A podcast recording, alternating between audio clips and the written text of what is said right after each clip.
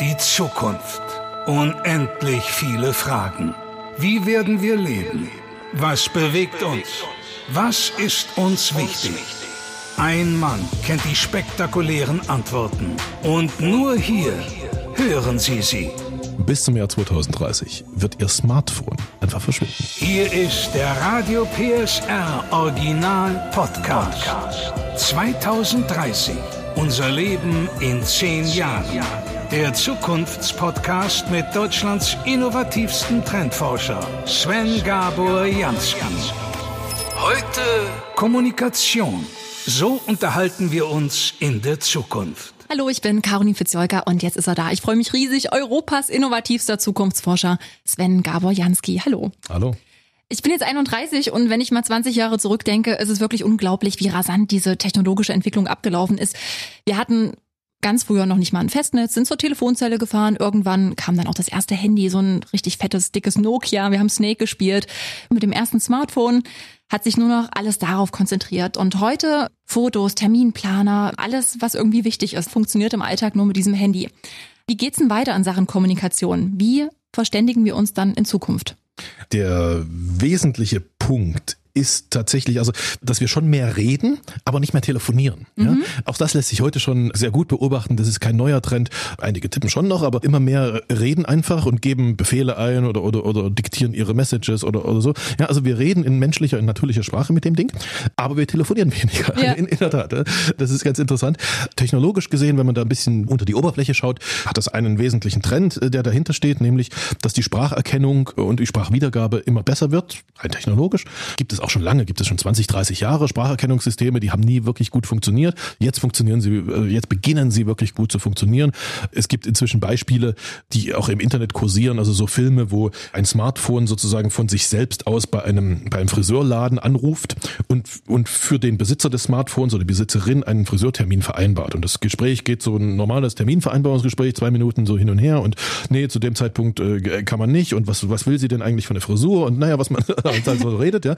Und die Friseurin, also die, die Frau äh, dort im Friseurladen. Die merkt das gar nicht, oder? zwei oh, Minuten Wahnsinn. lang nicht, dass sie nicht mit einem anderen Menschen telefoniert. Ist ein bisschen gruselig. Ist ein bisschen, ja, ist ein bisschen gruselig, aber mein Gott. Was ich damit einfach nur sagen will, es wird normal werden. Ja, mhm. also es wird für unsere Kinder. Wir, wir Erwachsene brauchen immer ein bisschen, bis wir uns da umstellen und einige sagen, auch ich habe keine Lust, mich umzustellen. Alles geschenkt. Äh, für unsere Kinder wird es völlig normal sein, mit diesem Ding, mit diesem Gerät einfach nur noch zu reden und nicht mehr, nicht mehr zu tippen.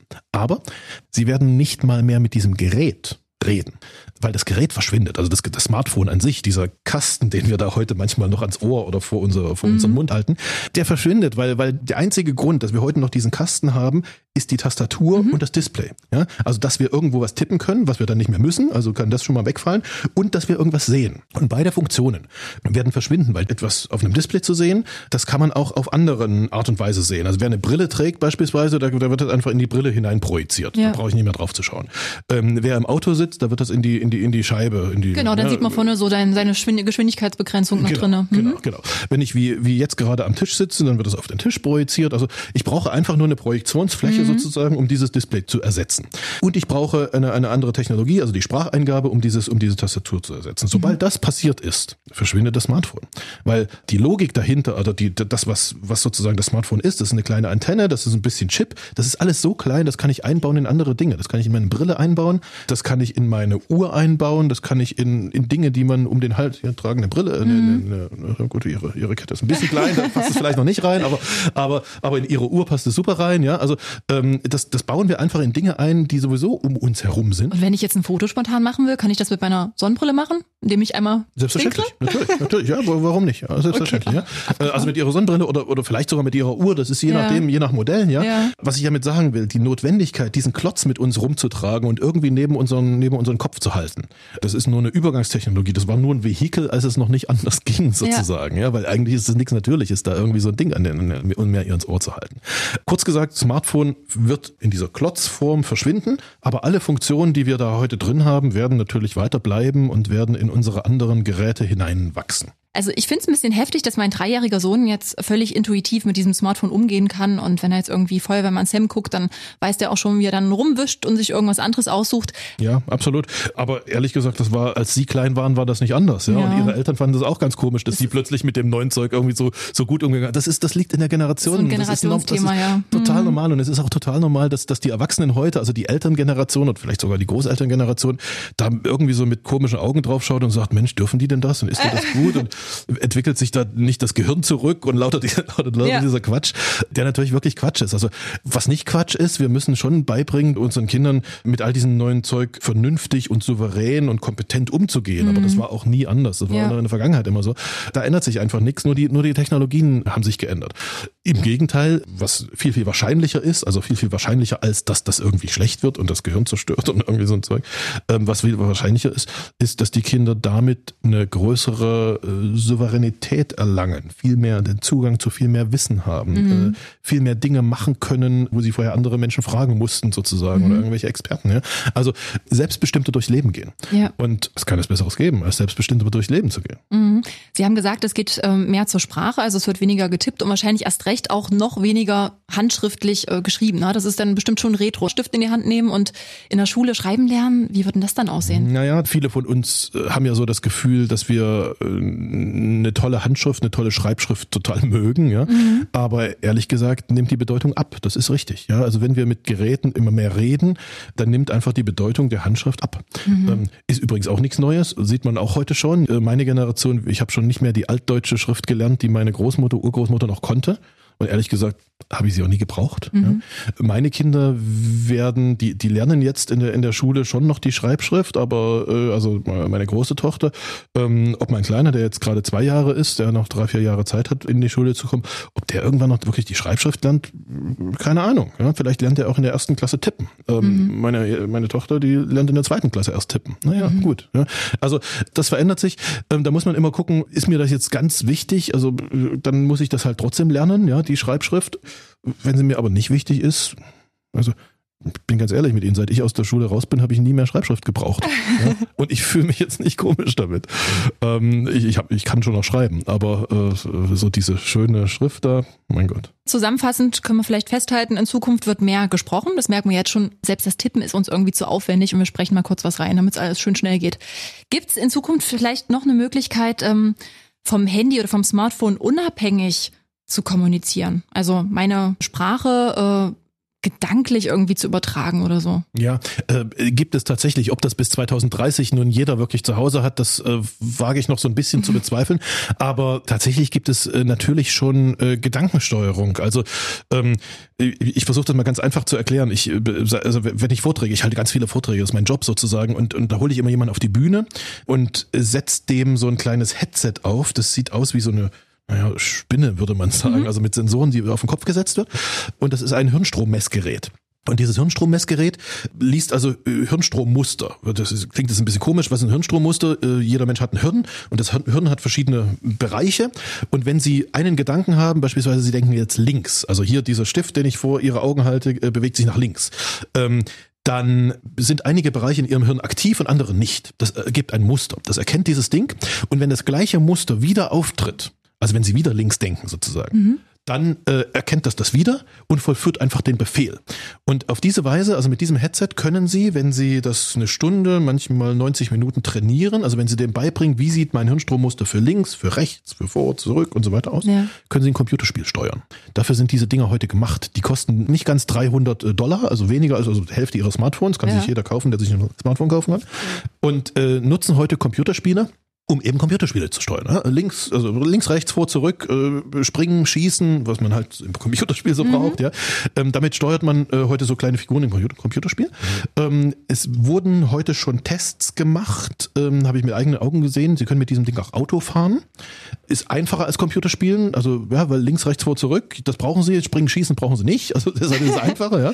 Ähm, und äh, naja, aber äh, das, das, was ich damit sagen will, ist nicht, dass jeder von von uns dieses Ding auf dem Kopf haben wird aber dass wir eine ganz andere Vorstellung haben werden über die nächsten Jahre, was ja, was Kommunikation sein wird. Natürlich ist der Gedanke links, den Sie im Kopf haben, den ich heute nicht sehen kann. Mhm. Aber eigentlich mit zur Hilfe so eines Dings ist es einfach ein Datensatz. und einen Datensatz kann ich sehen. Ja, also oder kann, kann mir angezeigt werden, kann visualisiert werden. Äh, heißt also im, im Klartext, theoretisch könnten wir uns tatsächlich vorstellen, dass sie mit ihren äh, keine Ahnung, mit ihrem Computer, äh, also weder tippen noch reden müssen, sondern einfach nur denken. Kann man mhm. machen. Das geht heute schon, aber ist noch nicht im Massenmarkt. Also, ja. also beispielsweise Stephen Hawking. Hawking konnte er auch über seinen Computer sich verständigen. Der ne? konnte mhm. genau über so einen Hirnstamm, der, der mhm. konnte schreiben genau. sozusagen. Genau. Das hat ein bisschen länger gedauert, als wenn wir schreiben, aber, aber der konnte sozusagen Sätze bilden. Ja? Mhm. Bei Facebook gibt es eine Abteilung, die arbeitet daran, dass man mit so einem Ding einfach, äh, also einfach denkt, an Worte denkt und dann stehen die Worte da. Also mhm. sozusagen das Facebook benutzt einfach nur. Ähm, gibt es alles schon, ob das bis 2030 im Massenmarkt wirklich ist, ob das jeder so macht, das ist noch nicht sicher sicher, aber ähm, auf jeden Fall wird es, wird so sein. Und dann, dann kommt noch was Zweites dazu. Also nicht nur die menschlichen Gedanken können erkannt werden und sie können damit steuern, sondern auch menschliche Emotionen. Äh, auch das ist, das ist überhaupt nichts Neues. Äh, also ein Gerät beobachtet ihren Gesichtsausdruck, erkennt, in welchem Emotionszustand sie sich befinden und reagiert unterschiedlich. In Autos, in, in Oberklasse-Autos ist das schon eingebaut. Das ist das Ding, was erkennt, ob sie gerade einschlafen Ach oder so, nicht. wenn die Augen so ein bisschen schwer ja, werden. Genau, ne? genau. Ja. Möchten ähm, Sie vielleicht eine Pause einlegen? Äh, so, so, genau dieses Ding, ja. Mhm. also es ist noch, es ist schon da, man, mhm. kann es benutzen, aber ähm, es ist noch ein bisschen teuer, es ist noch Oberklasse. Und das, was über die nächsten fünf bis zehn Jahre einfach passiert, diese Technologie wird billiger und dann ist die in jedem Gerät und dann können Sie, stellen Sie sich vor, Sie, Sie sitzen vor Ihrem Fernseher und der Fernseher erkennt, welchen Emotionszustand Sie haben. Oh, das ist langweilig, ich schalte mal um. Ja, genau. Der macht cool. Ihnen einfach ein anderes Angebot. Ja? Oder wenn Sie ähm, jetzt, jetzt, jetzt sitzen wir gerade in, in, einem, in einem Radiostudio. Was, was passiert, wenn ein, ein Radiomoderator, Moderatorin ein Interview führt äh, und angezeigt kriegt, in welchem Emotionszustand sich der, sich der Interviewpartner befindet? Dann, dann führen Praktisch. Sie Ihr Interview anders. Ja. ja. Ähm, äh, und das können Sie sogar auf, auf ganz viele. Ja? Also wenn Sie Millionen Radiohörer haben, dann, dann, dann, dann können Sie in Echtzeit sehen, oh, dieser Song, den ich jetzt hier gerade gespielt habe, der hat die offensichtlich ein bisschen runtergezogen. Ja, ja das ist jetzt eine schlechte Stimmung in meiner. Und dann ja. muss ich mal ein bisschen wieder, also ähm, all diese Dinge, die, die kommen natürlich nicht von heute auf morgen, äh, aber die zeigen, dass sich einfach Kommunikation verändert, dass Kommunikation nicht mehr ausschließlich gebunden ist an diese menschliche Sprache, an diese ausgesprochenen Worte, ja. sondern dass äh, mit allen anderen, also mit unserem Gesichtsausdruck und mit unseren Gedanken und so weiter, wir äh, sozusagen auch kommunizieren können und ehrlicherweise machen wir das heute schon, versuchen mhm. wir das heute schon, nur wir sind noch in unseren. Es kann auch nicht jeder so richtig deuten, wenn so man jetzt nicht gerade Körpersprache-Experte ist oder so. Genau, und Technologie wird es, mhm. wird, wird dahin gehen, dass es jeder deuten kann, dass mhm. es sozusagen für jeden ganz verständlich wird. Es verändert sich ja alles in Sachen Kommunikation. Früher hat man seine äh, kleinen Zettelchen geschrieben, willst du mit mir gehen? Ja, nein, vielleicht. Ähm, jetzt ist es vielleicht eher eine Voice-Mail und in Zukunft ja, wie sieht denn die Liebeserklärung der Zukunft aus? Kommt das gleich so aus dem Kopf rausgesprungen in Form von Herzfrequenz? Wie sehen Sie das? Also wahrscheinlich wird es so sein, dass wenn zwischen zwei Menschen so, sowas wie Liebe entsteht, ähm, dass diese beiden Menschen ähm, einfach, wenn sie, wenn sie in einen Raum kommen, wenn sie sich, wenn sie, wenn sie sich treffen sozusagen, ähm, äh, das, also ihr, ihr Smartphone oder irgendein Gerät mhm. äh, ihnen sagen wird, Mensch, bei dem anderen steigt gerade der, also der freut sich gerade, ja. Das heißt, äh, schon schon unausgesprochen ja. wird man wird man verstehen, oh Mensch, äh, freut ja sich, da, da ist irgendwas zwischen uns sozusagen, ja.